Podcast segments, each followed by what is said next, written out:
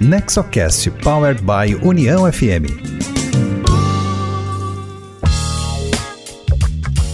Olá, bem-vindo, bem-vinda ao NexoCast, o podcast sobre governança corporativa, inovação, voltado ao desenvolvimento com foco nas famílias empresárias. Hoje, nesse episódio, trazendo como convidado Elvio Lupo. O NexoCast é uma iniciativa do Nexo Governança Corporativa, tem produção da Rádio União e tem sempre um conteúdo da maior qualidade voltado às boas práticas empresariais. Você pode escutar o nosso podcast pelo site do Nexo, que é nexogc.com.br, pelo site da Rádio União, que é uniãofm.com.br e também pelos aplicativos de áudio como o Spotify, o Deezer, siga o NexoCast e receba no seu aplicativo cada episódio novo que entrar na rede.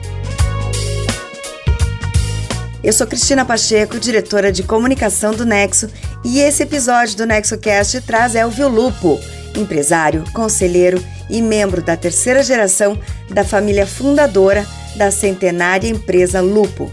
Na ocasião, Elvio participou de uma reunião mensal do Nexo em que ele fala sobre os desafios das empresas familiares e a importância da jornada da governança. É sempre para mim uma satisfação falar para pessoas que estão envolvidas com as empresas familiares, porque eu acho que esse é um grande, é um grande desafio, né? Eu vejo aqui que, que é, é, a grande maioria aqui parece pessoas é, mais jovens, né? Pelo menos mais jovens do que eu, né? e que estão aí é, procurando viver as suas experiências e conhecer as experiências de outros que, que passaram por situações né, que as empresas familiares normalmente passam. Né? A gente sabe que as empresas familiares não são é, não são todas iguais, cada uma tem suas particularidades, né? Mas nós sabemos também que existem algumas é, alguns fatos na evolução das empresas familiares que são é, comuns a todas elas, né?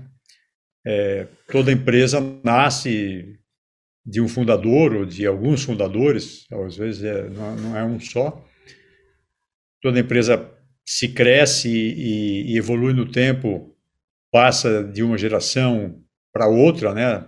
Então passa da primeira para a segunda, algumas passam para a terceira, menos passam para quarta, menos ainda para quinta, né? A gente sabe que existe uma grande mortalidade das empresas, é um termo meio brusco, né? Mas é verdade. É, a maior maior índice de, de mortalidade das empresas familiares são das, das que acabaram de nascer, né? Tem um estudo que diz que até o quinto ano de vida de uma empresa, só 20% sobrevive. É, e por isso que a gente vê tantas, tantas, é, basta andar pelas ruas, né? A gente vê abrir um comércio novo aqui, você fala, ah, isso aqui é uma loja nova que inauguraram aqui, passa dois anos, três anos e fechou, aí vem outra. E assim vai, né? E, mas algumas conseguem é, passar da primeira para a segunda geração, que é do fundador para os seus filhos, muitas vezes é é, muitas, é, algumas param no primeiro, na, na, primeira geração, mas muitas passam para a segunda, porque a segunda geração é aquela que nasceu, vamos dizer assim, dentro de casa, né? Então a relação entre irmãos é uma coisa que vai se dando desde pequeno. Os irmãos vão aprendendo a conhecer suas diferenças, suas divergências, né? E isso é saudável, né? Quem quem, é, quem tem irmãos, quem já teve filhos, quem tem filhos, sabe que essas é, lutas, brigas entre irmãos é uma coisa normal, né? E vão aprendendo a conviver. E assim na empresa também. Tem diferença, tem divergência, vai, vai, vai tocando. Da segunda para a terceira geração é mais difícil, porque aí nós estamos falando de primos, né? E primos vêm de famílias onde entra um componente diferente, que é o cônjuge, ou, o esposo, ou a esposa, né? Que foram os, os, os genitores da terceira geração. Então, começa a ter um pouco mais de dificuldade, as diferenças de idade vão se acentuando, então fica mais difícil ainda. E da quarta em diante, daí a coisa vai acontecendo. Além disso, existe também o, o, o desafio de crescer, não é só o desafio de, de ter uma continuidade, porque muitas empresas têm, têm vida longa, né? Você todo, quem, quem mora em cidade pequena ou cidade média é, sabe que, ah, e, ou quem mora mesmo em cidade grande, mas conhece bem o bairro, quantas vezes a gente não vê uma, um comércio ali, por exemplo, uma padaria, que está já na terceira geração, às vezes na quarta geração, puxa, aqui começou com o meu bisavô e agora está aqui. Tá? Mas é uma coisa que passou para um, de um em um, e, e não cresceu, às vezes ficou naquele tamanho. Então, existe o desafio de, da longevidade e o desafio do crescimento. Por que, que o desafio do crescimento é importante também? Porque as famílias crescem. E se as empresas, o fundador, quando, quando é, monta uma empresa familiar, ele quer que aquilo, que a sua, que os seus herdeiros, que os seus, toda a sua família dali para frente viva e viva bem com os frutos daquela empresa. Então, esse é um desafio que é o, que é o crescimento.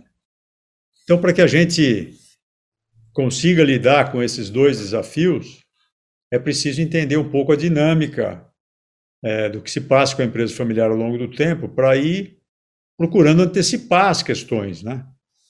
Quanto mais a gente conseguir antecipar, melhor a solução nós vamos encontrar. É como na, na, na saúde, né?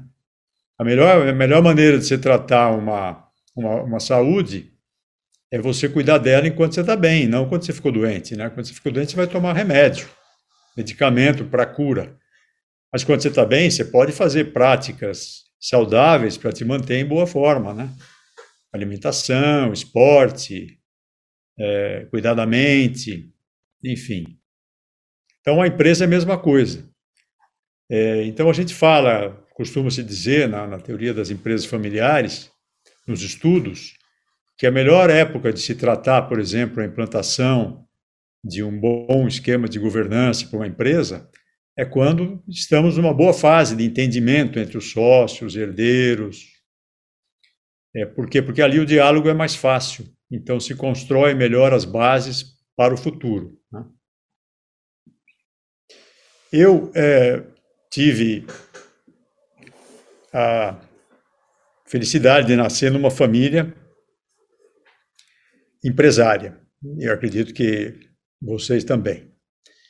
É, e isso me trouxe trouxe desafios desde pequeno, né? Eu aprendi a, a gostar daquilo que eu fui crescendo é, com, que era a empresa da minha família, né? A empresa que eu estou falando é a Lupo. É, eu sou terceira geração, e eu vou contar para vocês um pouco a, a história da Lupe e como ela chegou nos dias de hoje. É uma história longa, mas eu vou fazê-la curta, porque nós temos um, um desafio aqui que é fazê-la num espaço de tempo, mas é plenamente possível, né? Vocês já viram muitos casos de empresas também e vão e vão eh, vão entender tudo muito rapidamente, não tenho dúvida disso. Então, a Lupo é uma história de 101 anos, né? A Lupo completou 101 anos neste ano. Então, eu vou começar contando o seguinte. Peraí. Primeiro, contextualizar um pouco a empresa, né? É, a Lupo é uma empresa do ramo de, de vestuário. Ela é uma marca que se tornou muito conhecida, é o primeiro nome hoje em meias, primeiro nome em cuecas também, tem uma forte presença no, no, no mercado de lingerie e diversificou mais recentemente para a linha esportiva. Tem uma forte rede de varejo, né? são 450 lojas franqueadas Lupo, mais 95 da marca, marca Scala, e tem uma rede de, de clientes multimarcas que de cerca de 35 mil pontos de venda. Se nós é, pegarmos o, o, portfólio de produtos da Lupo, como é que participam na receita, é, isso é dado de hoje, atual, meias, que foi como tudo começou, porque no, no começo a empresa só fazia meia, né? Meias hoje representam 24% do faturamento. Cuecas são 19%, lingerie 17%, a linha esportiva representa 16%, a linha sem costura, que é uma linha que está um pouco ligada ao público feminino também, mas tem masculino, 12%. Máscaras é um fato pontual, mas que foi muito importante durante é, esses anos de pandemia né, que nós atravessamos. Hoje já praticamente não se vende mais, mas ela representou bastante. E os dados mais recentes mostravam que representava 9%. Pijamas, 3%. É, os canais de distribuição hoje é, o canal multimarca, que é esse que tem os 35 mil pontos de venda, representa 52% do faturamento. As franquias Lupo representa 30%. É, aqui tem um dado errado, esse muito Lupo está repetido aqui, mas vocês não precisam considerar, é uma vez só. Muito Lupo é uma, é uma, uma loja multimarca que adota Lupo como marca única, representa 6%. Lojas de departamento, 7%. Private label, 2%, quando a gente faz marcas para terceiros. E exportação é, é 1%. É um mercado muito pouco explorado pela Lupo ainda, até pela dificuldade de, de entrar nesse mercado com produto onde o custo para exportar no Brasil é muito caro, o transporte também, tem vários impedimentos. É uma marca basicamente nacional, mas muito capilarizada em termos de Brasil. Nós temos um parque fabril em Araraquara, que é onde tudo começou. Araraquara fica no interior do estado de São Paulo. Então, essa imagem é a principal local de, de, de fabricação hoje, onde nós temos cerca de 5 mil funcionários. Depois nós temos um, um parque fabril Itabuna, na Bahia, que foi uma aquisição que nós compramos a, a fábrica Trifil, né? a empresa Trifil. Então ficamos com esse parque fabril na Bahia, cerca de 2 mil funcionários trabalham na Bahia. E é, recentemente, esse ano ainda, nós compramos uma unidade em Pacatuba, no Ceará. É uma unidade, é uma unidade industrial que já existia, é, principalmente voltada para confecções, essa unidade pertencia à Marisol e a Marisol nos vendeu esse, essa unidade que ela não estava tocando é, por algum problema interno. Eles é, resolveram concentrar a produção em Santa Catarina e estava ociosa essa fábrica e venderam para Lupo. Então nós temos hoje três parques fabris. Pacatuba já está chegando em cerca de 800 funcionários e o projeto é para chegar em 4 mil. As lojas Lupo, né? Eu acho que a maior parte de vocês deve conhecer. Lojas Scala, né? Que tem uma linha um pouco mais diferenciada, público feminino, né? Lingerie. A marca Lupo Sports é uma marca que começa a aparecer mais. Nós agora temos uma rede de lojas Lupo Sport crescendo também, então vão ter, vai ter a franquia Lupo e a franquia Lupo Sport. Eu não trouxe aqui, mas existe também a, as franquias Trifil. Então, eu vou contar um pouco da história para vocês, para a gente chegar na governança, tá? Para ver como é que ela foi construída, essa história. Tudo começou com, é, em 1888, né? Começou bem atrás. O meu avô, que veio lá do norte da Itália, na, de uma vila chamada Estrinho, fica na província de Trento. E ele, juntamente com, com sua família, ele tinha 11 anos e veio com então o pai, a mãe e mais três irmãos. Na verdade, mais quatro irmãos. E vieram sem saber para onde iam terminar, onde teria essa vinda toda, né? e acabaram chegando em Araraquara, né, porque desceram lá em Santos e de Santos foram encaminhados para o centro de triagem de imigração e foram encaminhados para Araraquara. O meu bisavô tinha, é, chamava-se Teodoro Lupo, ele tinha ofício de relojoeiro na Itália e ensinou o meu avô, que se chamava Henrique, essa, essa, esse ofício de relojoeiro. Meu avô, então, logo que, que conseguiu é, se estabelecer mais na vida, ele montou uma relojoaria, que nós vamos ver um pouco mais adiante. Então, ele se casou em 1901 com Judite Bonini, minha avó, e em 1910 ele já tinha então essa relojoaria que vocês estão vendo aí, relojoaria e ourivesaria a Galupo. Que era, na verdade não era só uma relojoaria, era uma loja de presentes, onde vendiam muitas coisas, prataria, máquina de escrever, gramofone, além de consertar, de consertar relógios, né? E aqui já se vê os filhos aqui na janela, já nessa época já tinha cinco filhos. Eu estou pondo aqui o, o, o, genograma da família, né? Então você vê que eles já tinham dois filhos homens, foram os dois primeiros, e três filhas mulher. Em 1910, então, ainda dentro da relojoaria, vocês podem ver o tipo de como que era essa loja, né? Olha os gramofones aí, que parecia que era bem popular na época pela quantidade que estavam vendendo ali, né? A maneira como se faziam as entregas, né? No começo era até com carrocinhas, as charretes, né? Depois compraram esses primeiros veículos, né? Da marca Ford. E aí foi crescendo, até que em 1921, a família, vocês vão vendo aí que a família vai crescendo. Eu estou mostrando aqui o, o genograma da família. E vai vendo que, vocês veem que em 1921 já eram nove filhos, no total foram dez. E nesse momento, meu avô queria, é, surgiu a ideia de, de criar uma outra atividade para dar conta dessa família que crescia muito. Então ele, ele, desafiou os dois filhos mais velhos que trabalhavam com ele né, na relojoaria a buscar alguma atividade nova. E aí eles resolveram comprar duas máquinas de meia, instalaram dentro de casa e começaram muito caseiramente a produzir meias, tingia na banheira, passava e começava a vender. E a proposta sempre foi fazer meias de qualidade. Então esse aí é um dos primeiros é, cartões de visita ou é, papel de carta da empresa, né? chamava-se Fábrica de Meias Araraquara, depois que ela ganhou o nome Lupo.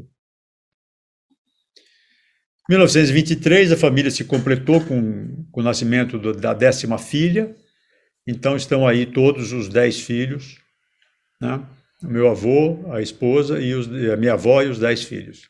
Meu pai era o filho, era o oitavo filho, esse que está sentado aqui na cadeirinha, aqui do lado. Nos anos 30, começaram a aparecer os primeiros netos, aqui que vocês veem nessa foto de baixo, onde aparecem três netos já, e a fábrica que tinha começado lá atrás da relojoaria, né? a relojoaria foi fechada, poucos anos após a, o início da fabricação de meias, foi fechada a relojoaria. E ele comprou terrenos no fundo e começou a construir a fábrica. Então, esses aqui foram os primeiros, primeiros prédios da fábrica, essa foto é de 1937. Em 1950, eu, eu, gosto de mostrar essas fotos porque a gente vai vendo como a família cresce, né? então você vê que aí já tem uma terceira geração plenamente constituída, tá? Eu, eu sou, não sei se vocês conseguem ver o meu ponteiro aqui, não está da melhor maneira, mas dá para ver. Eu estou aqui no colo da minha mãe, então essa foto é de 1954, foi o ano que eu nasci. Tá? A minha avó já era falecida, é, meu avô está aqui no meio, né? e aqui tem esse monte de primos aqui. Muito bem. Isso aqui era um almoço de comemoração numa fazenda que meu avô comprou no final da década de 40, e é onde a gente se encontrava para fazer as comemorações, os, as fraternidades, os encontros fraternos, né? Muito bem. Nos anos 50, Houve uma primeira sucessão, aonde o comando da empresa, que estava com os dois filhos mais velhos, passou para os dois filhos mais novos, um deles meu pai, que tem, de quem eu, eu herdei o nome, né? Elvio. Então é uma sucessão que ocorreu dentro da segunda geração, por uma diferença grande de idade que tinham os, os, os, os, os filhos. Meu avô, quando montou a fábrica, ele tinha 44 anos, ele não era mais tão jovem, né? É, então, os filhos é que, é que deram esse grande impulso no início. Esse aqui é aquele terreno que eu mostrei para vocês, aquele esquema fotográfico, e aqui já a construção da fábrica, que na época era a fábrica nova, em 1948 foi construída essa torre, aonde no alto da torre foi colocado um relógio. E esse relógio tinha uma finalidade muito importante. Meu avô fez questão que fosse um relógio, porque remetia à origem dele como, como relojoeiro, né? Então esse relógio foi um símbolo, é um símbolo, funciona até hoje, está lá em Araraquara. Esse prédio, a fábrica não ocupa mais nada nesse prédio e ele e hoje foi transformado num shopping, num shopping center, chama Shopping Lupo. Fica bem no centro de Araraquara. Nos anos 60, é, a família, eu já estou mostrando aqui a terceira geração, vocês veem como vai crescendo, né? Já eram muitos da terceira geração. Meu avô faleceu em 1963. É, dois dos filhos morreram sem deixar herdeiros, vocês estão vendo aqui. O que, que resultou, então? Uma empresa com oito, é, oito é, núcleos familiares e que acabaram ficando mais ou menos em partes iguais, esses oito núcleos familiares. Bom, aí eu paro um pouco de fazer a apresentação por slides é, familiares para dizer os fatos que ocorreram depois desse início, tá? Em 1976 ocorreu o ingresso da terceira geração na gestão. Então aí que começou a terceira geração a entrar. Foram, foram alguns primos que entraram nesse, nesse momento. Eu entrei em 76 exatamente. É, três, quatro primos somente trabalharam na gestão, porque éramos muitos e, e até então meu pai e meu tio que estavam no comando achavam que não devia a família é, é, ir para a gestão da empresa nessa, nessa terceira geração, porque eles achavam que era muita gente e isso ia dar problema. Então eles a desincentivaram muito e muitos mais velhos que eu foram seguindo suas carreiras independentes, foram se formaram, eh, tiveram suas profissões, alguns se tornaram fazendeiros, outros montaram seus negócios, enfim. Bom, mas entraram, enfim, a terceira geração chegou num ponto, na década de 70, o Brasil crescia muito e a fábrica é, começou a expandir, e, daí abriu-se a janela para a terceira geração entrar em cargos de gestão. Mas, como foi uma, uma entrada sem nenhum planejamento, o que aconteceu? Surgiram conflitos entre a terceira geração. À medida que a segunda geração foi envelhecendo, é, começou a haver disputas pelo poder, que são é, que é o que mais acontece é, numa empresa familiar, são lutas pelo poder e aonde opiniões diferentes e vão vão se opondo e vai tendo aquela, aquela essas questões. Em 85, esses conflitos ficaram bem acentuados, né, 1985, e somou-se a isso uma grande crise financeira que o Brasil vivia na década de 80. A Lupa havia se endividado para fazer uma fábrica nova e tomou dinheiro emprestado na época que o dinheiro era barato, mas de repente os juros cresceram muito, ficou difícil pagar e essa crise financeira, junto, junto com os conflitos da terceira geração, provocou uma situação de, de é, levar a lupa a uma situação pré-falimentar, de fato, muito, muito grave. Em 1991, eu, é, eu liderei um processo para buscar uma, uma, gestão, uma, uma solução para essa questão dentro da Lupo. Conversei com alguns consultores na época, principalmente com o professor João Bosco Lodi, que era um consultor que trabalhou muito nessas questões de empresas familiares no Brasil, tem muitos livros que ele escreveu. E ele defendia essa questão da profissionalização da empresa familiar. Quando a empresa familiar tem problemas de família, você é, isola a família da empresa e põe uma gestão profissional. profissional. Parece uma solução, assim dita, bastante simples, mas, mas nós tentamos fazer isso. Em 91, nós trouxemos uma. Um, contratamos uma pessoa para ser o CEO da empresa. os familiares que estavam na gestão, esses primos que estavam na terceira geração, passaram para o conselho que a gente criou na ocasião. Trouxemos até conselheiros independentes. Criamos um modelo até bem é, alinhado com o que hoje são as regras da boa governança, que o IBGC defende e tudo mais. Só que não deu certo essa gestão profissional.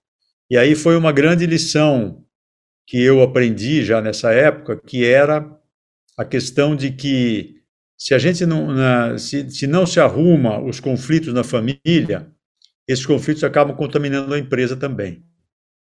Então, é, esse, é, arrumar a família, arrumar a, a, sociedade, vamos dizer assim, enquanto sócio, enquanto familiares e tal, é, é muito importante para que a empresa não sofra as consequências de um conflito familiar. Esse, essa gestão profissional não teve clima adequado para fazer o seu trabalho, a situação se agravou mais ainda.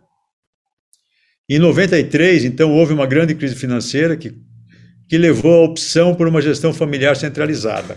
O que, que nós optamos em 1993? E aí que eu gostaria de deixar, de mostrar para vocês. É, eu tinha uma prima minha, que é essa que estou mostrando aqui o nome dela embaixo, Liliana Alfiero, que trabalhava na gestão comigo e que tinha e nós dois estávamos em oposição naquela época, em conflito de ideias. Eu defendia esse modelo da profissionalização e ela defendia um modelo que ela falava o seguinte: não, nós temos que arrumar a solução em casa. Se nós não conseguimos é, buscar uma, uma se a empresa não está tendo sucesso, está tendo problema financeiro, vamos cortar custos. Vamos cortar tudo até a gente eh, ajustar essa empresa ao tamanho que ela realmente precisa ter para esse momento. E a minha, a minha ideia era um pouco diferente. Eu falava, não, vamos continuar crescendo, mas vamos buscar dinheiro, financiar fora, trazer uma gestão profissional, tirar o conflito de, da, de dentro da, da, da fábrica. Não deu certo a minha, a minha tentativa, prevaleceu a opinião da, da Liliana, e ela, em 93, assumiu como CEO da empresa. Então ela passou a ser a única, a única pessoa da família, da terceira geração, que atuava na gestão e atuou como CEO da empresa. Nessa ocasião, nós criamos, e aqui eu já estou em 99, tá? Então eu vou voltar um pouquinho só para dizer que, que, como é que foi em 93. Nós criamos essa, esse cargo, né? É, o conselho continua existindo, mas foi um conselho muito provisório, né? Ela, ela tocou durante um bom tempo sozinha. Meu pai ainda estava na empresa, ele ficou como presidente, ela ficou como diretora superintendente, que era o cargo de CEO, mas ela que estava no comando da empresa de fato. Tá? Quando meu pai faleceu em 1999, então a, o modelo de governança evoluiu para esse que eu estou mostrando aqui. Nesse momento, vocês podem ver que a quarta geração que eu estou mostrando em números aqui embaixo já eram 46 pessoas. Então, vê que a, a complexidade familiar tá, já estava muito grande.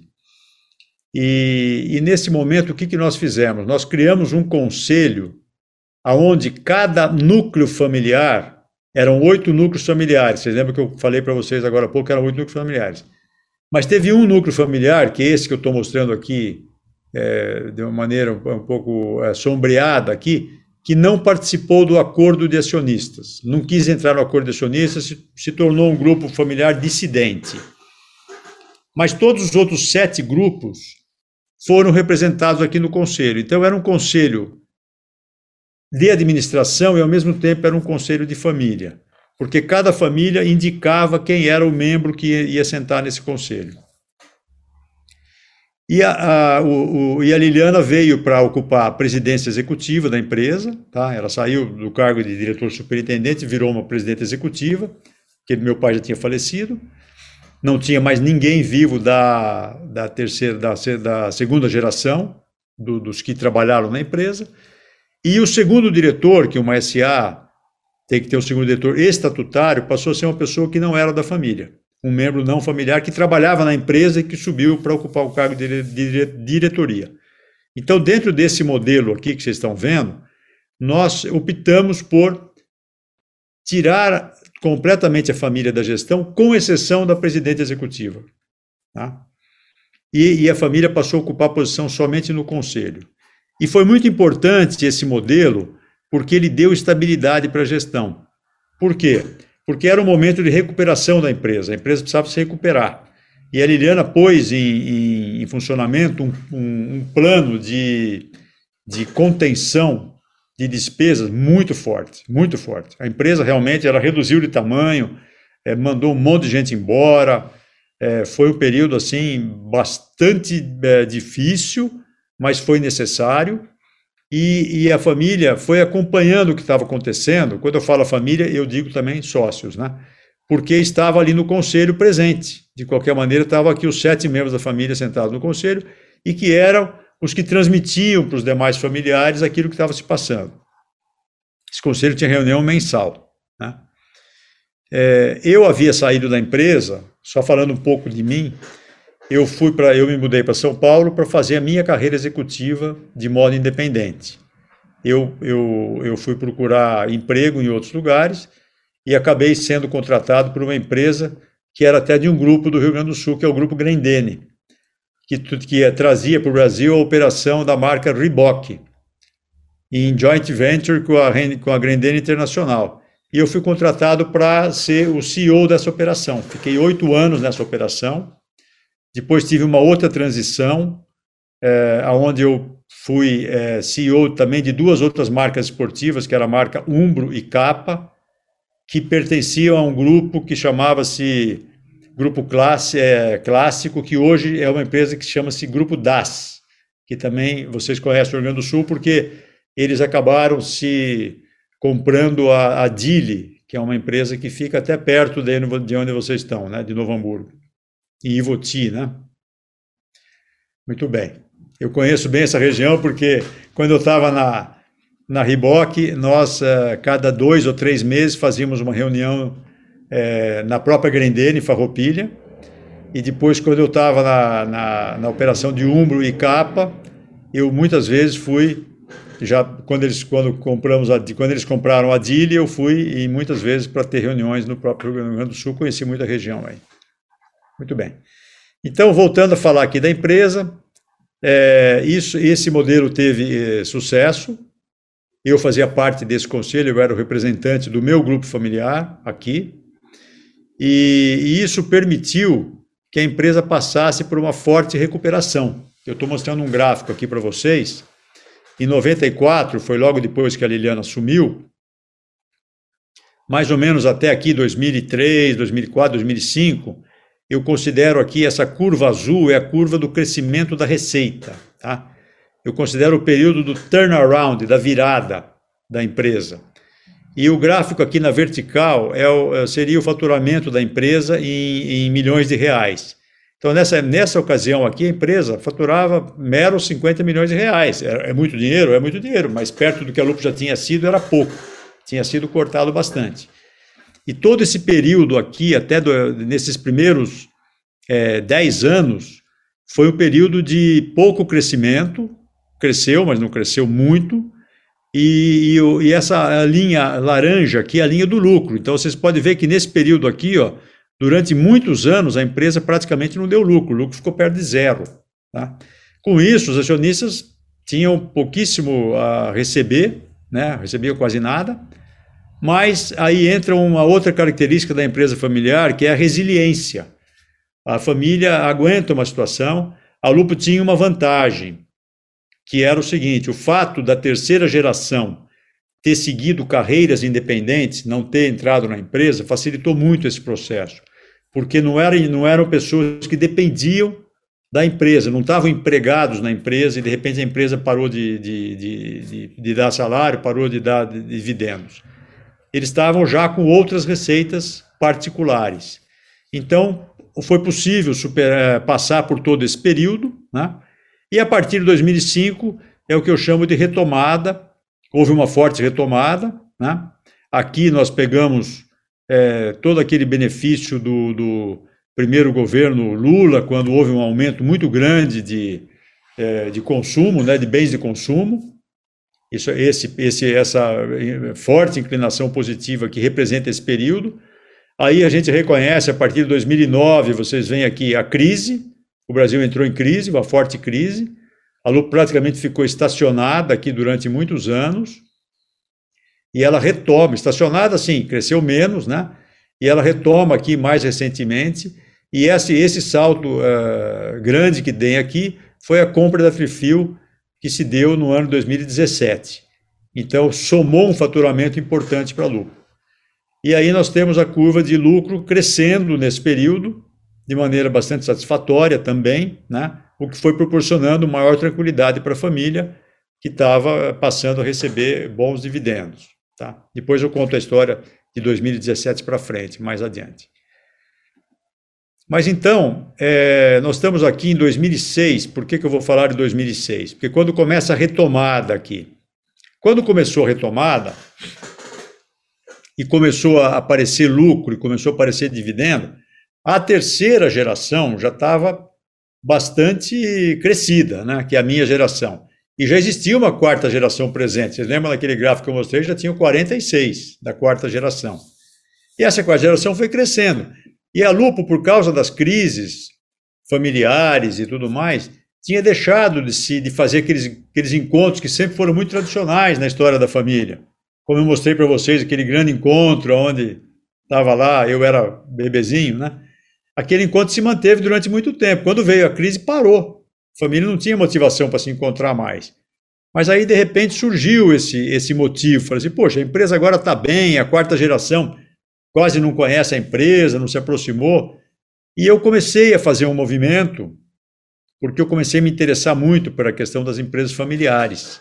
Eu comecei a fazer um movimento de é, aproximar a família da empresa. E esse movimento levou à constituição da primeira grande é, encontro familiar que houve depois de muitos anos, que foi esse encontro que eu mostro nessa fotografia. Foi um encontro em 2006.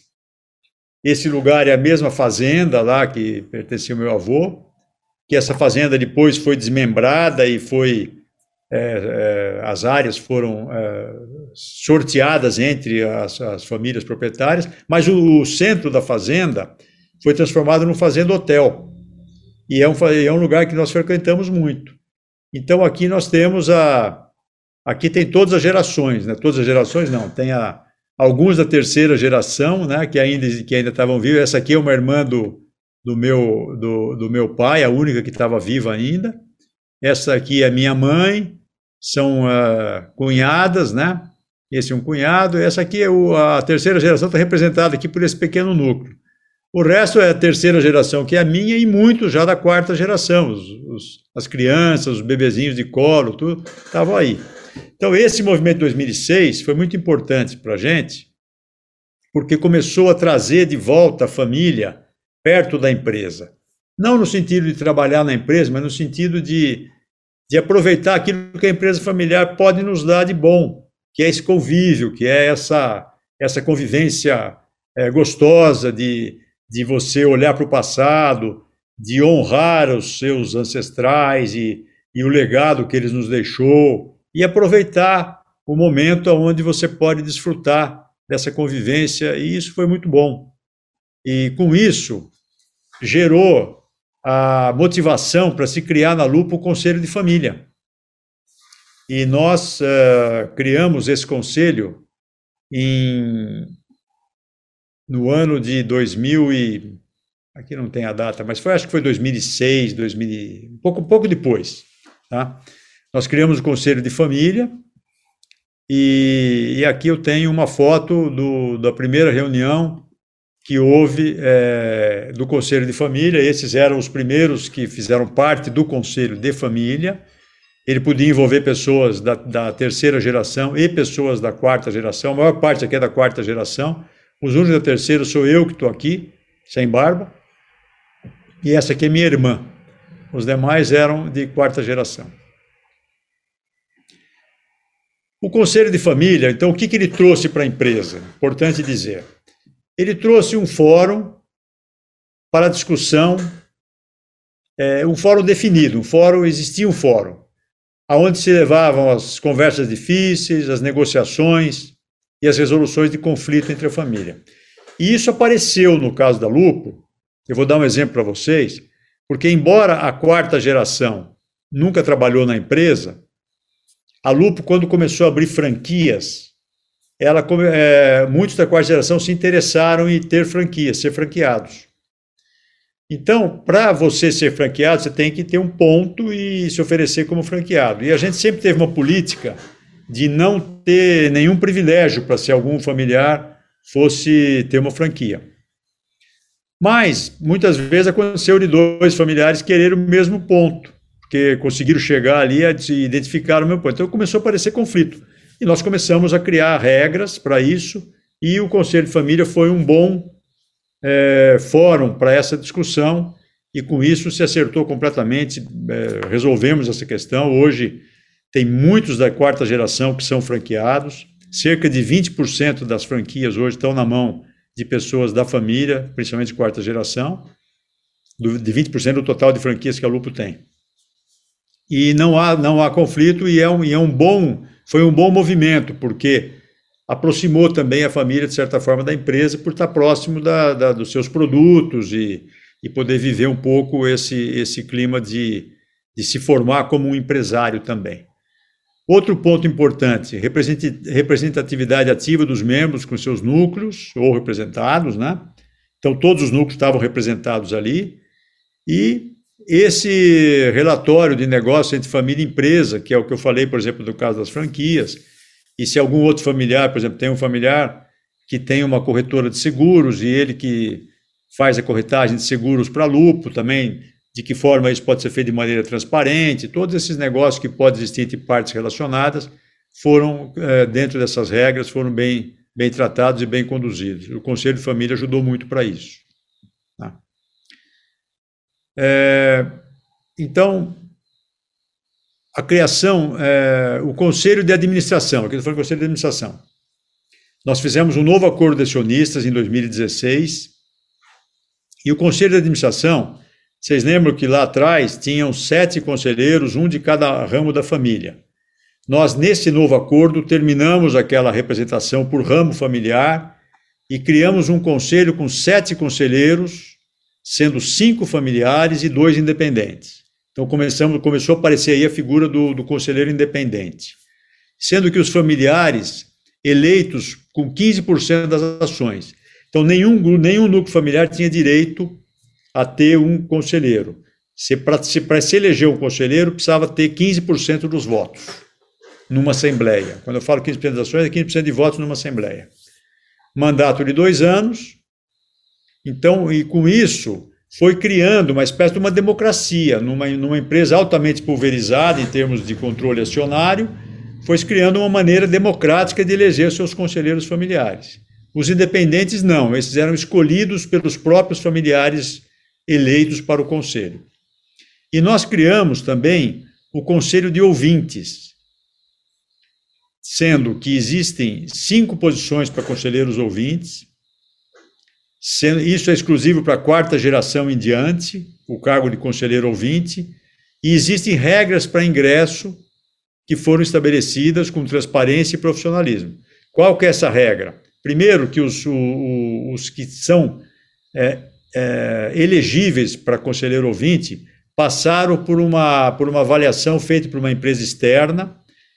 É, tivemos, acho que, 18 pessoas da quarta geração que se interessaram em ser conselheiro ouvinte. Nós fizemos uma avaliação com uma empresa de RH de São Paulo, onde eles foram avaliados em alguns quesitos para saber competências, interesses, motivações, uma série de coisas. Desses é, 18 ou 19, somente oito foram ah, classificados como elegíveis, e esses oito, para se eleger, também tinham que se submeter a uma assembleia e ser eleito com 15% de votos. Tá?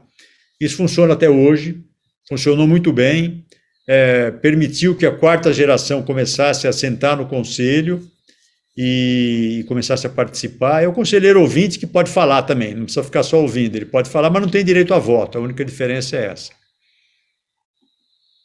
Bom, a estrutura societária da Lupo hoje, ela é o seguinte: nós temos duas empresas. Temos uma empresa operacional, que é a Lupo SA, tá? E temos uma empresa que chama-se Comercial Lupo. Essa empresa tem, ela tem o patrimônio imobiliário. Então, ela tem os terrenos aonde opera a fábrica, eu estou chamando aqui imóveis da Lupo, tem uma fazenda que a gente chama de Nova Veneza, que está arrendada para cana-de-açúcar. Tem o Shopping Loop, que é aquele shopping no centro da cidade. e tem o Hotel Fazenda, que é o núcleo da fazenda que se transformou num hotel. Então a propriedade imobiliária está nessa empresa e a empresa está aqui na operação. O acordo acionista envolve várias pessoas físicas e algumas pessoas jurídicas, que são aqueles sete núcleos familiares que eu falei, e tem um núcleo familiar que está fora do acordo acionista. E o que, o que se acrescentou aqui foi que entrou a Trifil, que foi comprada pela Lupo. Então, ela passou a ser uma subsidiária integral da Lupo, faz parte do Grupo Lupo. Os dois conselhos, o Conselho de Família e o Conselho de Administração, são eleitos dessa, desta maneira. Então, aqui, aqui se caracteriza a governança familiar e governança corporativa. Nós temos uma assembleia familiar, que, na verdade, parte desses, desses da família são sócios também, mas aqui, entre sócios e herdeiros, a gente tem critérios para definir quem são os membros que vão compor o conselho de família. Aqui, no, aqui é, uma, é uma coisa mais flexível. Cada núcleo familiar pode ter bem mais né, representantes do que no conselho de administração, que não tem essa representação por núcleo familiar.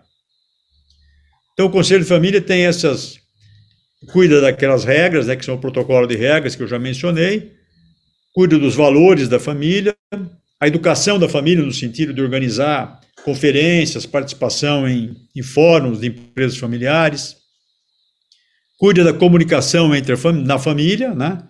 E faz e promove reuniões de confraternização entre familiares.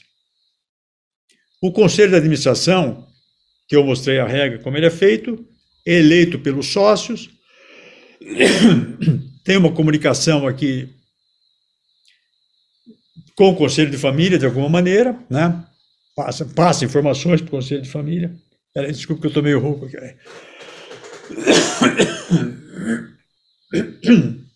Então, aqui nós temos o conselho com aquela regra que eu comentei com vocês: cinco da família, dois independentes, cinco ouvintes. A diretoria tem uma, uma pessoa apenas da família, que é a presidente, que é a minha, minha prima, que eu falei para vocês.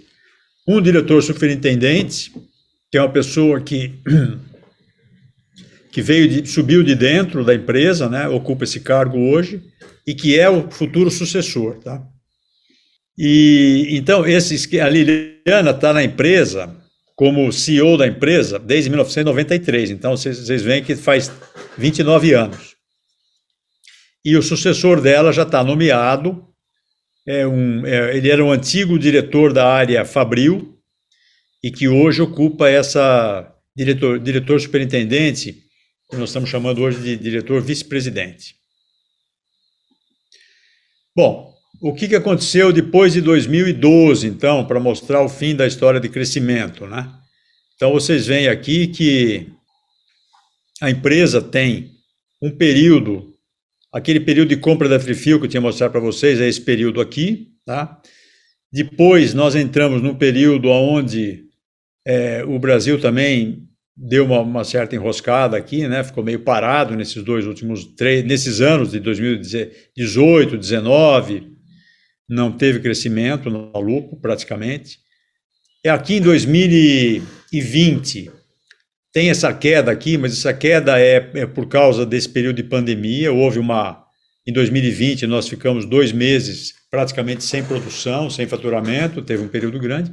Mas em 2021 teve uma um forte crescimento, muito forte mesmo, como nunca vimos na história da Lupo. É, e aí entrou o projeto Pacatuba, aquela aquisição que eu falei para vocês, mas esse crescimento não é por causa do projeto Pacatuba. Esse crescimento aqui foi motivado principalmente porque no período de pandemia, aquela venda de máscaras que eu mostrei para vocês, que representou nesse primeiro trimestre de 2022 apenas é, acho que 9% do faturamento, durante o período de pandemia ela representou cerca de 30% do faturamento nos dois anos, tá? E com uma margem altíssima de resultado. Então essa essa operação de máscara permitiu que a Lupo fizesse uma, um grande acúmulo de caixa, permitiu um crescimento da empresa e foi e essa compra de, de foi tão forte essa operação que a compra de Pacatuba foi feita com recurso próprio proveniente dessa operação. Então foi realmente uma coisa muito bem sucedida. A gente sabia que teria um fim a venda de máscara, que era uma coisa temporária, tem um residual agora, mas é pouco. Mas ela permitiu dois, dois fatos muito importantes. Primeiro, essa, essa possibilidade de fazer o segundo M&A que a Lupo é, fez, né? e a outra possibilidade foi que ela criou uma circulação nas, na, na, na, nas lojas, na venda online, porque vendia muito por, por online, e deu uma renovação na imagem de marca também, porque mostrou a Lupo uma empresa que reagiu a uma oportunidade, uma empresa que soube usar criatividade, inovação e, e, se tornou a marca mais conhecida de máscara fora das máscaras ditas uh, cirúrgicas, né? Então isso ocorreu e nós paramos aqui os dados em 1921 porque agora estamos em 2022, eu posso dizer para vocês que o crescimento continua forte. É, o que, que acontece em 2022? A empresa foi listada na CVM. Tá? No início de 2022, nós uh, listamos a Lupo na CVM. Ela não fez o IPO ainda, mas o que, que essa, essa, esse fato de estar listada é, gera? Primeiro, foi feito um novo acordo de acionistas, e a, e a governança foi adaptada às regras da CVM. A principal mudança no acordo é que não vai mais existir o cargo de conselheiro ouvinte, porque para as regras de CVM não, esse cargo não existe. Tá? Então vai ser só conselheiro de administração. Vão ser, é, a nova regra é, é, exige de 6 a 10 conselheiros. Essa é um, é um número flexível Nesse, na primeira assembleia que ocorreu agora em abril, nós elegemos seis conselheiros, quatro da família e dois independentes. É, a Lupo passa a publicar resultados trimestrais e essa publicação é pública, realmente pública. Passa a ter uma, uma relação com investidores, tem uma pessoa de RI na fábrica já. E ela está pronta hoje para a nova janela de oportunidades para IPO que deverá surgir no futuro. Não sabemos quando, talvez o ano que vem. A Lupo está preparada para fazer essa abertura de capital. Por que, que nós optamos pelo IPO? Porque achamos que numa empresa altamente pulverizada em termos de societários, faz sentido que os acionistas tenham é, uma liquidez. Né? Nós temos hoje uma, uma, uma possibilidade de compra interna na Lupo. Quem quiser sair tem um, um caixa um fundo de liquidez para comprar ações de quem quer sair. Mas não é tão fácil como se a empresa fosse listada, a pessoa pode vender na bolsa, dando preferência para, quem faz parte do acordo de acionistas. Então, essa foi a opção que nós fizemos e vamos esperar a próxima janela de oportunidades. Mas uma coisa que eu posso dizer para vocês é que o fato de, é, de ter feito toda essa preparação para o IPO, né, é, ela, ela fez com que a Lupo se preparasse muito em termos de sucessão, em termos de organizar internamente várias uh, uh, demonstrações contábeis, colocar no padrão da CVM, em termos de, de dar transparência para o mercado. Isso beneficiou muito a, a, própria administração interna da Lupo, uh, envolveu bastante muitos funcionários da alta gestão da empresa, trouxe uma motivação muito grande. Então, teve uma série de benefícios já, mesmo sem ter feito o IPO, já teve uma série de benefícios que nós estamos sentindo e achamos que foi muito importante para esse passo da Lua. Então, terminando a história aqui, nós temos ao longo das gerações, né, o casal fundador, a segunda geração com os dez filhos, a terceira geração, com os netos do fundador, e aqui já aparecendo a quarta geração. E já tem uma quinta, né? Eu não estou pondo aqui, mas já está lá e é, e é, grande. A quinta, eu somei outro dia, tem 66 pessoas da quinta geração. Né? E terminando, então, nós inauguramos, era para ter sido inaugurado o ano passado, quando a Lupa ia fazer 100 anos, mas por causa da pandemia, nós adiamos a inauguração para 21 de março de 2022, foi agora, no, né, nesse último mês de março, o que nós construímos, que é o Espaço Lupo, que é esse prédio aqui, que fica lá na, dentro da área da fábrica. Ele é um prédio triangular com várias. E esse prédio que, que, internamente, quando você entra, você se depara com esse logotipo Espaço Lupo, que é um dos antigos logotipos da Lupo. E aqui tem um espaço para. tem um auditório, tem lugar para vídeo, tem toda a história da Lupo contada em, em painéis, tem um estúdio fotográfico ali dentro, que a gente fotografa modelos também para divulgar pela internet, uh, linhas novas que vão saindo. Enfim, é um espaço que a gente pretende que seja não, não um museu, tanto que nós nem, nem pensamos nessa palavra museu. Aliás, quando surgiu a palavra, não, museu te remete a coisa do passado apenas. O espaço Lupro é alguma coisa para o futuro. É para as pessoas conhecerem o passado, saber por, por que, que estamos aqui hoje, o que, que nos trouxe até hoje, mas principalmente para motivar as pessoas a conhecer o que, que a Lupo está fazendo em termos de futuro. Com isso, então, encerramos a nossa apresentação. Acho que dentro do prazo correto aí, espero. E eu me coloco à disposição para vocês. Excelente, Elvio. Realmente uma, uma linda trajetória da empresa familiar, 101 anos. A Lupo, para nós, é, sempre foi uma referência e conhecer hoje um pouco mais da tua trajetória e a resiliência da empresa familiar é, um, é uma grande inspiração para todos. Muito obrigado por compartilhar. Uh, eu abro o, o, espaço de perguntas aqui. Tomo a liberdade de fazer a primeira, uh, mas convido, eu sei que o Ronaldo depois quer fazer, e fiquem à vontade também para perguntar. A ideia é realmente agora é um bate-papo.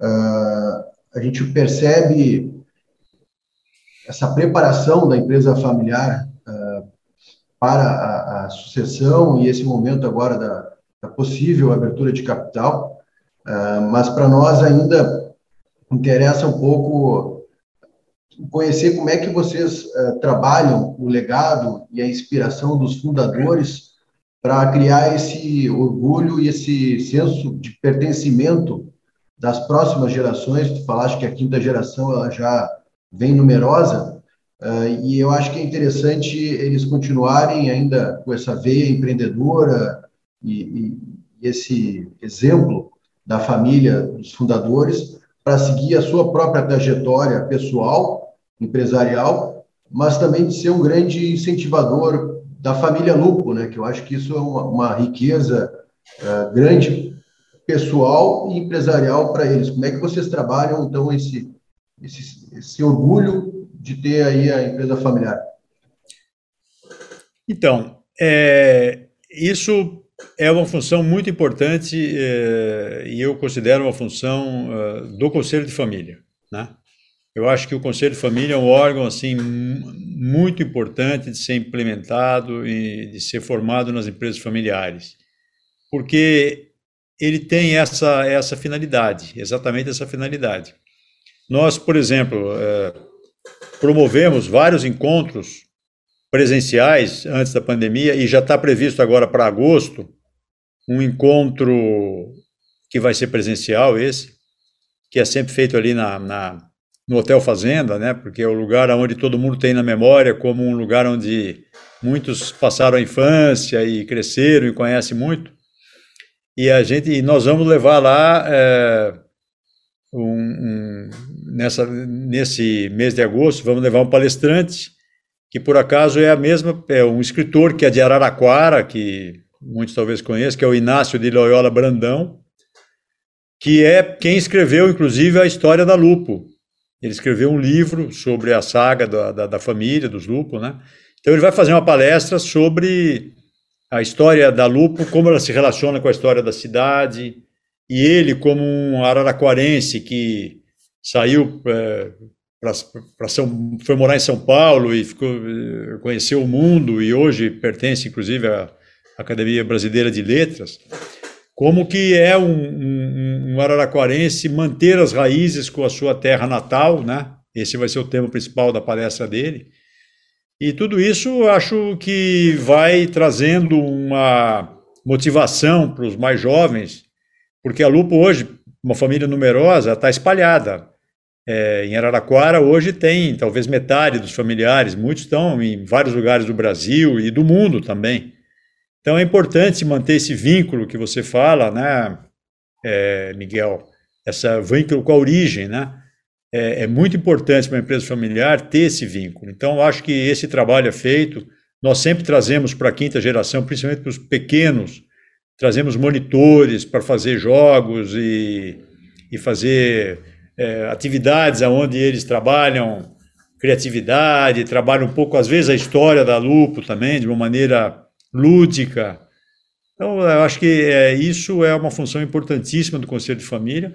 E nós temos, a, no caso da Lupo, a felicidade de ter um produto que tem uma ligação muito grande que permite essa ligação da família com a empresa que aconteceu através das franquias, né? Então, isso também traz a, bastante proximidade, todo mundo gosta do produto, comenta, fala, então tem essa facilidade também.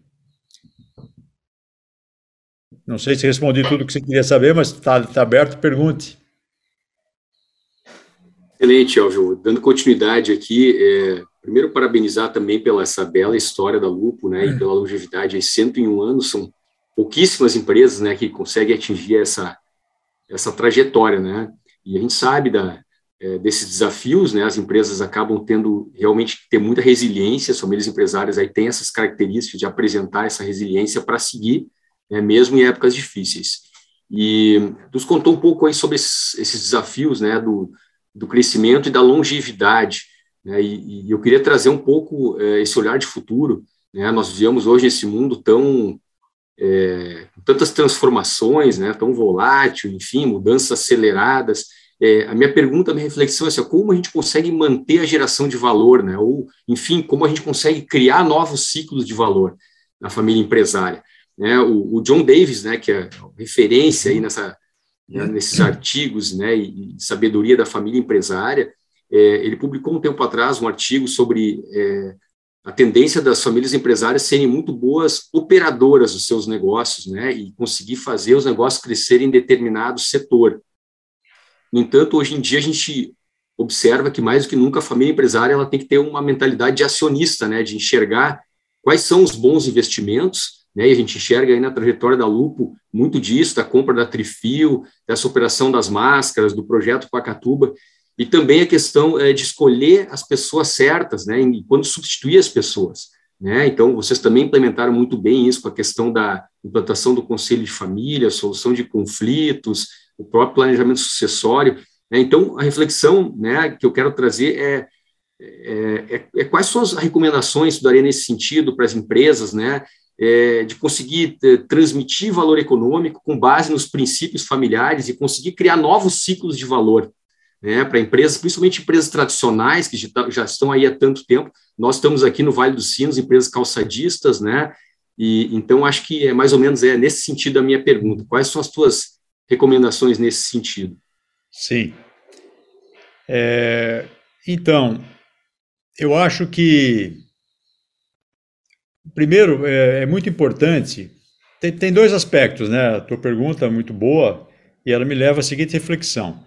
Tem um aspecto do negócio, né? Que é você saber exatamente quais são, qual é o, o core value do teu negócio, né? Onde que está realmente a, a, o cerne do, do, do, valor que ele, que ele traz para os acionistas, né?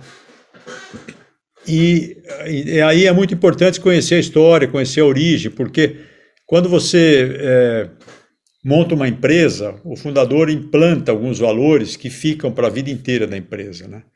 Eu costumo dizer que a Lupo foi, ela foi construída em cima de, de, de três pilares de fundação: qualidade de produto, uma, uma relação ampla com os, os comerciantes, lojistas, nossos, nossos clientes, que levou essa distribuição é, extremamente capilar de 35 mil pontos de venda no Brasil é, e que representa uma fidelidade muito grande com o lojista, porque ele sabe que o produto Lupa entrava no ponto de venda e, e girava e ele esperava ansiosamente para comprar, porque ele sabia que aquilo era, era lucro para ele. E o terceiro pilar é o pilar do, do, do, da relação com o, com o fator humano, com os funcionários. Sabe? A Lupo sempre prezou muito por isso, ela sempre foi uma empresa grande empregadora de mão de obra, vocês viram que a gente vai chegar aí a 10 mil funcionários em breve.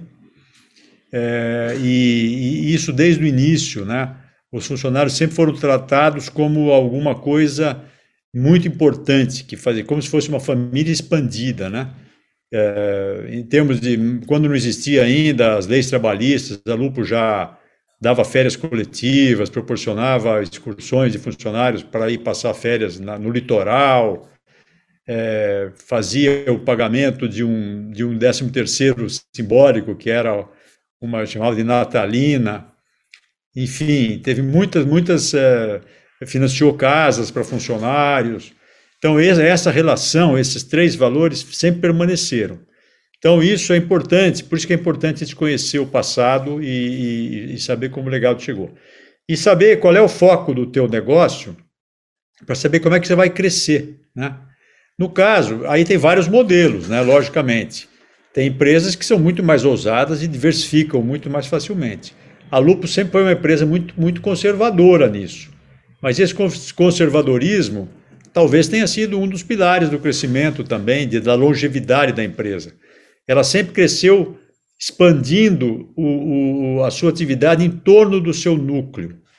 Então não foi uma diversificação ampla. Ela começou fazendo meia, depois era meia masculina, depois meia infantil, depois meia feminina, aí entrou em cuecas, depois entrou em lingerie, depois entrou em pijama, e depois, mais recentemente, é que ela entrou em roupa esportiva.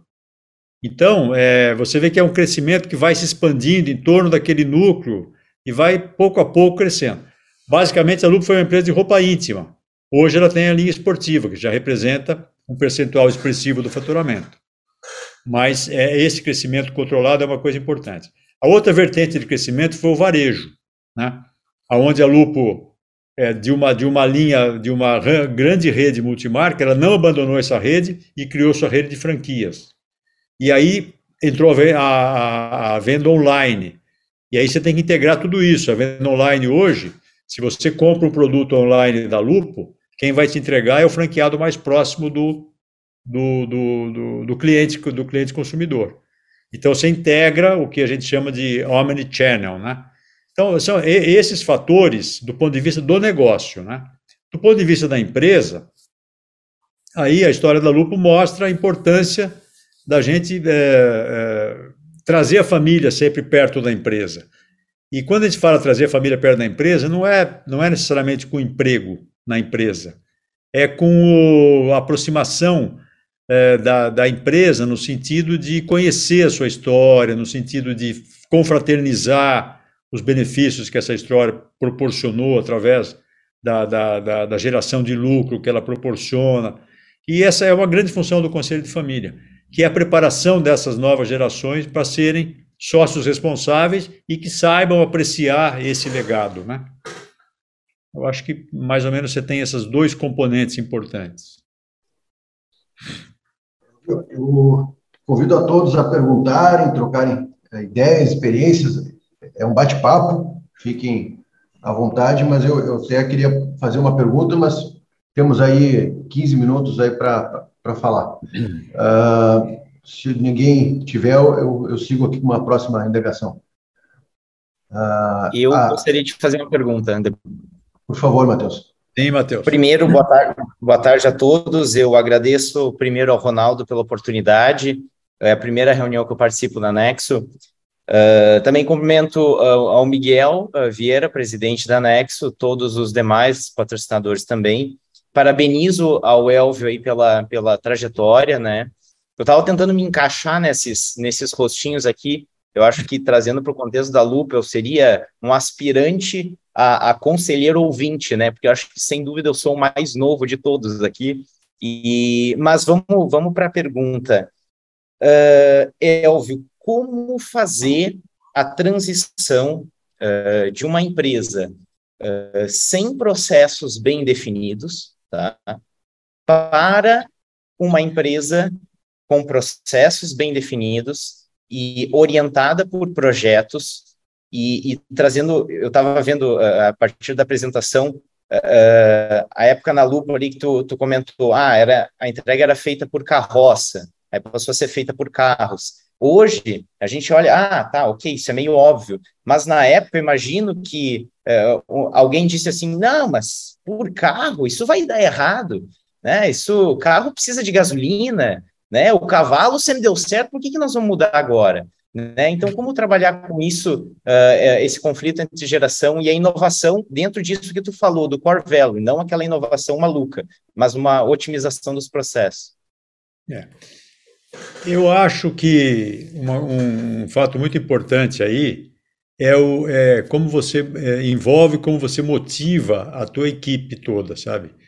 É, uma coisa importante é, no mundo de hoje, sempre foi importante, mas cada vez mais, é a inovação, né? A inovação, a criatividade. Eu acho que isso é uma coisa fundamental. E, e isso é uma cultura que, que tem que ser implantada na empresa. Você, é, e tem como ser implantada. Então, os, os funcionários, não é, não, é um, não é uma coisa que tem que ser feita só pelo, pela alta cúpula, pelo, vamos dizer assim, pelo dono ou pelo presidente da empresa e mais um ou dois. Não.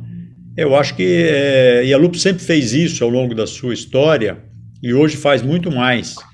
Por exemplo, para nós, a, a, visitar feiras internacionais de produto, de varejo, é, feira de máquinas, porque nossa, nós não, produzimos máquina, a gente compra máquina, então saber tudo que está sendo lançado, saber nesse mundo da, do, do, do digital, né? Na, no, no, no, comércio online, nesses conceitos novos de omnichannel, é, o, quanto, o quanto online é possível conviver com a venda do varejo físico.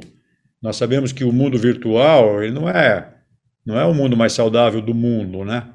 Você vê como é prático, né? Você fazer reuniões online, mas você não tem o contato das pessoas plenamente, né? Você não tem a expressão corporal inteira. Você também cansa a tua vista ficar o dia inteiro atrás de uma, de uma tela de computador. Então é importante o, o, a experiência do ponto de venda. A venda online é muito boa, é muito prática, mas nada substitui uma experiência do ponto de venda. Você entrar numa loja, ser bem atendido, é, respirar aquele clima de, de, de varejo. Então, tudo isso são, é, é, são coisas que você tem que incentivar os funcionários com, com a, a conhecerem isso. E a Lupo proporciona isso, no caso. A gente sempre incentivou pessoas a. Como ela vem de uma cidade de porte médio, a mão de obra era uma, uma, majoritariamente mão de obra local. Então, as pessoas eram incentivadas a fazer MBA, fazer complementação, viagens internacionais para conhecer. Sempre a gente ampliou muito isso. Então, eu acho que não só a família tem que ter esse contato, e o Conselho de Família pode proporcionar isso para a família, né? intercâmbio com outras empresas familiares, fóruns de empresas familiares, nacionais ou internacionais, como fazer isso com os próprios funcionários. Eu acho que esse é o primeiro fator no sentido de inovação. É abrir a cabeça das pessoas, sair do seu casulo e ir para o mundo. Acho que isso é. Obrigado. Uh, eu queria então perguntar a respeito, são 101 anos aí de, de trajetória, uh, se pudesse resumir de forma breve, uh, com relação à atuação, à criação e atuação do Conselho de Administração na Lupo, a partir do momento que a família passou a ter assento no conselho e o papel do, do conselheiro independente, porque muitas empresas familiares ainda têm receio de dividir informação uh, e ter a contribuição de um conselheiro independente. Se tu pudesse uh, resumir um ah. pouco como é que foi essa experiência. Olha, é, o conselho ele, ele, traz tantos benefícios para a empresa que é, estão nos livros, mas nada como a prática para você sentir isso como é, né?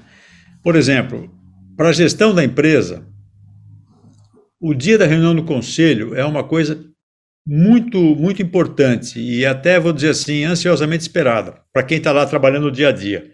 Porque é o momento em que os, os executivos da empresa vão prestar conta, sabe? Mostrar o resultado. Então, uma empresa que não tem conselho, essas cobranças são feitas só internamente ou numa assembleia de sócios, quando, quando tem uma assembleia mais organizada, que os executivos participam. Fora disso, eles têm que dar resultado, né? Agora, o conselho permite que isso seja uma coisa dinâmica.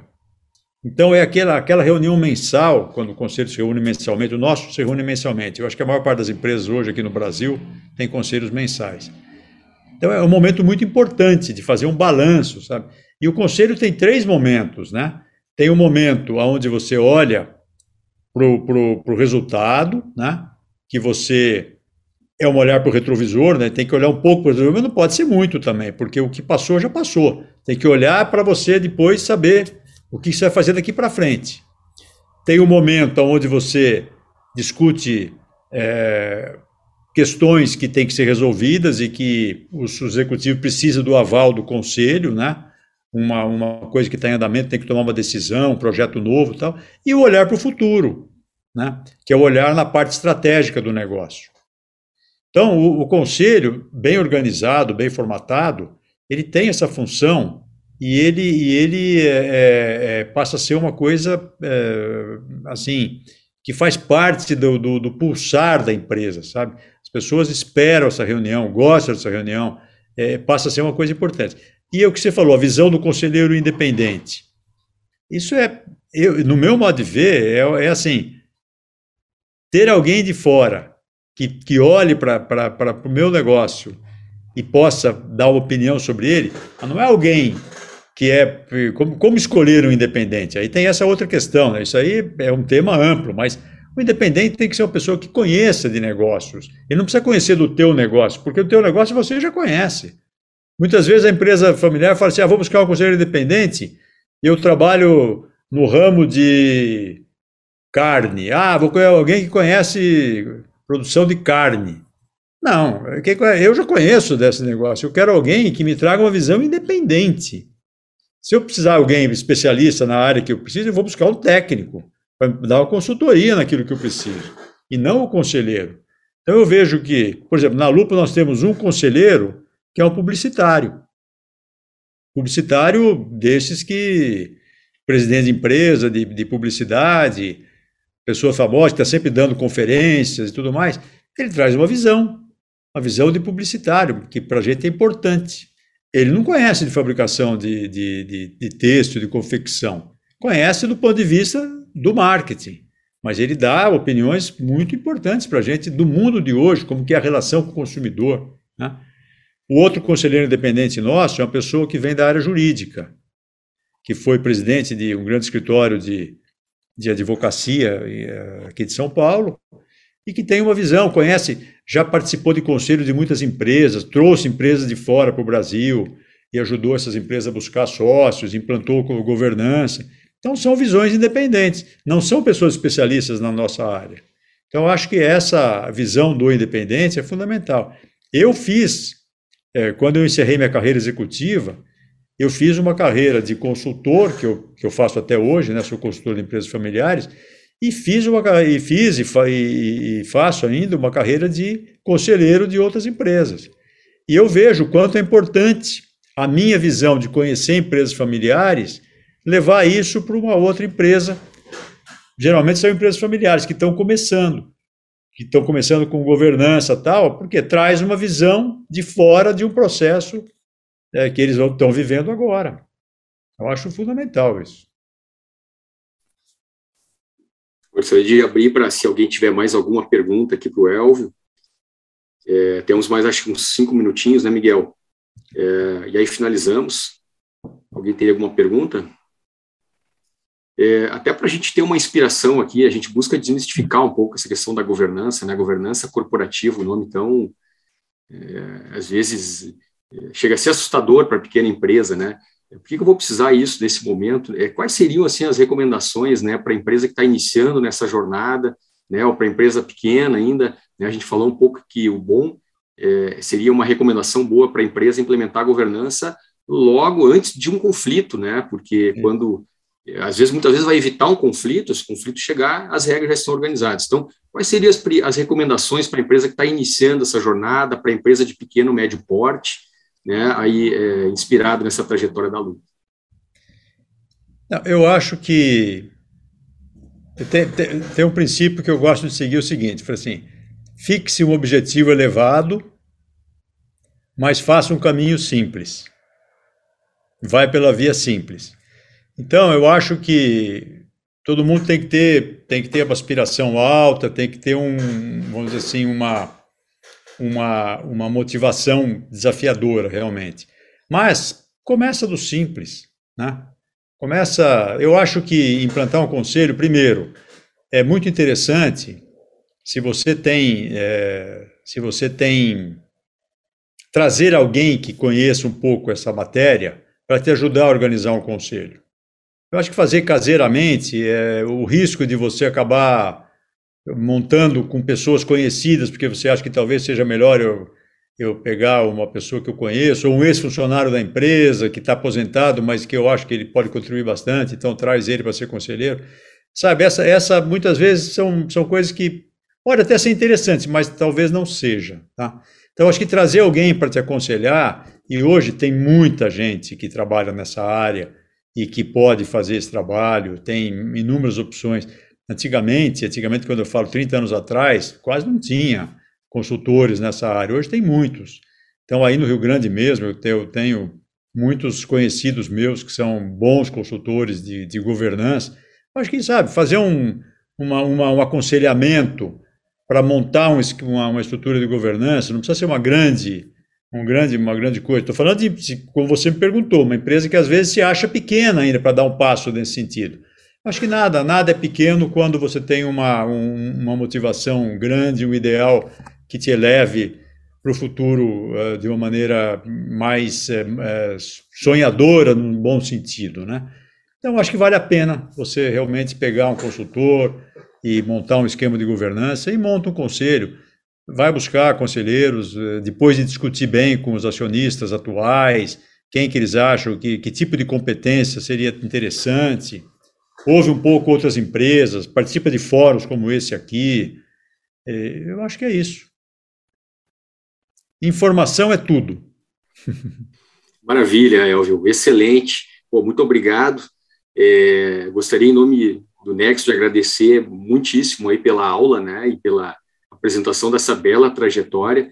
É, e para finalizar, a gente gostaria de ouvir é, um pouco de ti, uma dica, né, de algum conteúdo, né, seja algum livro, algum artigo, algum filme, uma série é, que possa servir de inspiração, trazer um pouco ou da realidade da família empresária, ou a questão de gestão, né, empreendedorismo, inovação, alguma dica de conteúdo aí que tu possa deixar para finalizar esse nosso bate-papo? Tá. Olha, eu, assim, é, em termos de empresas familiares, os livros que, que sempre gostei, e tem um livro básico do John Davis, né, que você citou aqui. Eu não sei se, se vocês todos já leram, né? Mas o livro dele é de geração para geração? Geração para geração, exatamente. Estava ressurgindo o nome. Muito bom esse livro. Excelente. Quem não leu, tem que ler, porque ele é o básico do básico e fala exatamente do, do beabá das empresas familiares, né? Então eu recomendo muito ele. Depois tem uma, uma vasta literatura, vocês mesmos é, devem ter aí já. É, vocês devem ter um. Vocês têm um lugar onde vocês dão referência dos livros e conteúdos? Nós assim? temos a, a Biblioteca Nexo, né? E as recomendações dos nossos convidados, eles vão diretamente para a Biblioteca Nexo. Perfeitamente. Eu acho que esse livro do John Davis é um livro que foi escrito há muitos anos atrás, né? Foi um dos pioneiros nessa área, mas eu acho que ele tem que ser lido, porque ele é o básico e, e depois, a partir dele, você vê o que evoluiu dali. Quer participar também dessa conversa? Nós queremos ouvir a sua opinião, a sua sugestão entre nas redes sociais e nos siga por ali. Estamos no Facebook, no Instagram, no LinkedIn como Nexo GC. Mande uma mensagem, comente e vem participar dessa trilha de aprendizado. E por aqui siga nosso podcast para não perder nenhum episódio. Curta, compartilhe, vamos fazer a informação circular. Esse foi o episódio 48 do NexoCast, o podcast que pretende desmistificar a governança e as suas ferramentas. No próximo episódio, mais insights e conteúdo voltado à gestão, inovação, empreendedorismo, governança para empresas familiares. Estiveram conosco na técnica da Rádio União, na operação de áudio, equalização e edição, os profissionais Luiz Felipe Trevisani, Ramon Ram, Júnior Fraga, com coordenação de Stephanie Sander e direção de Rodrigo Giacometti. Esse programa é um conteúdo original de Nexo Governança Corporativa, tem produção da Rádio União FM. Muito obrigada por estar conosco e até o próximo NexoCast. NexoCast Powered by União FM. Uma produção Nexo Governança Corporativa e Rádio União FM.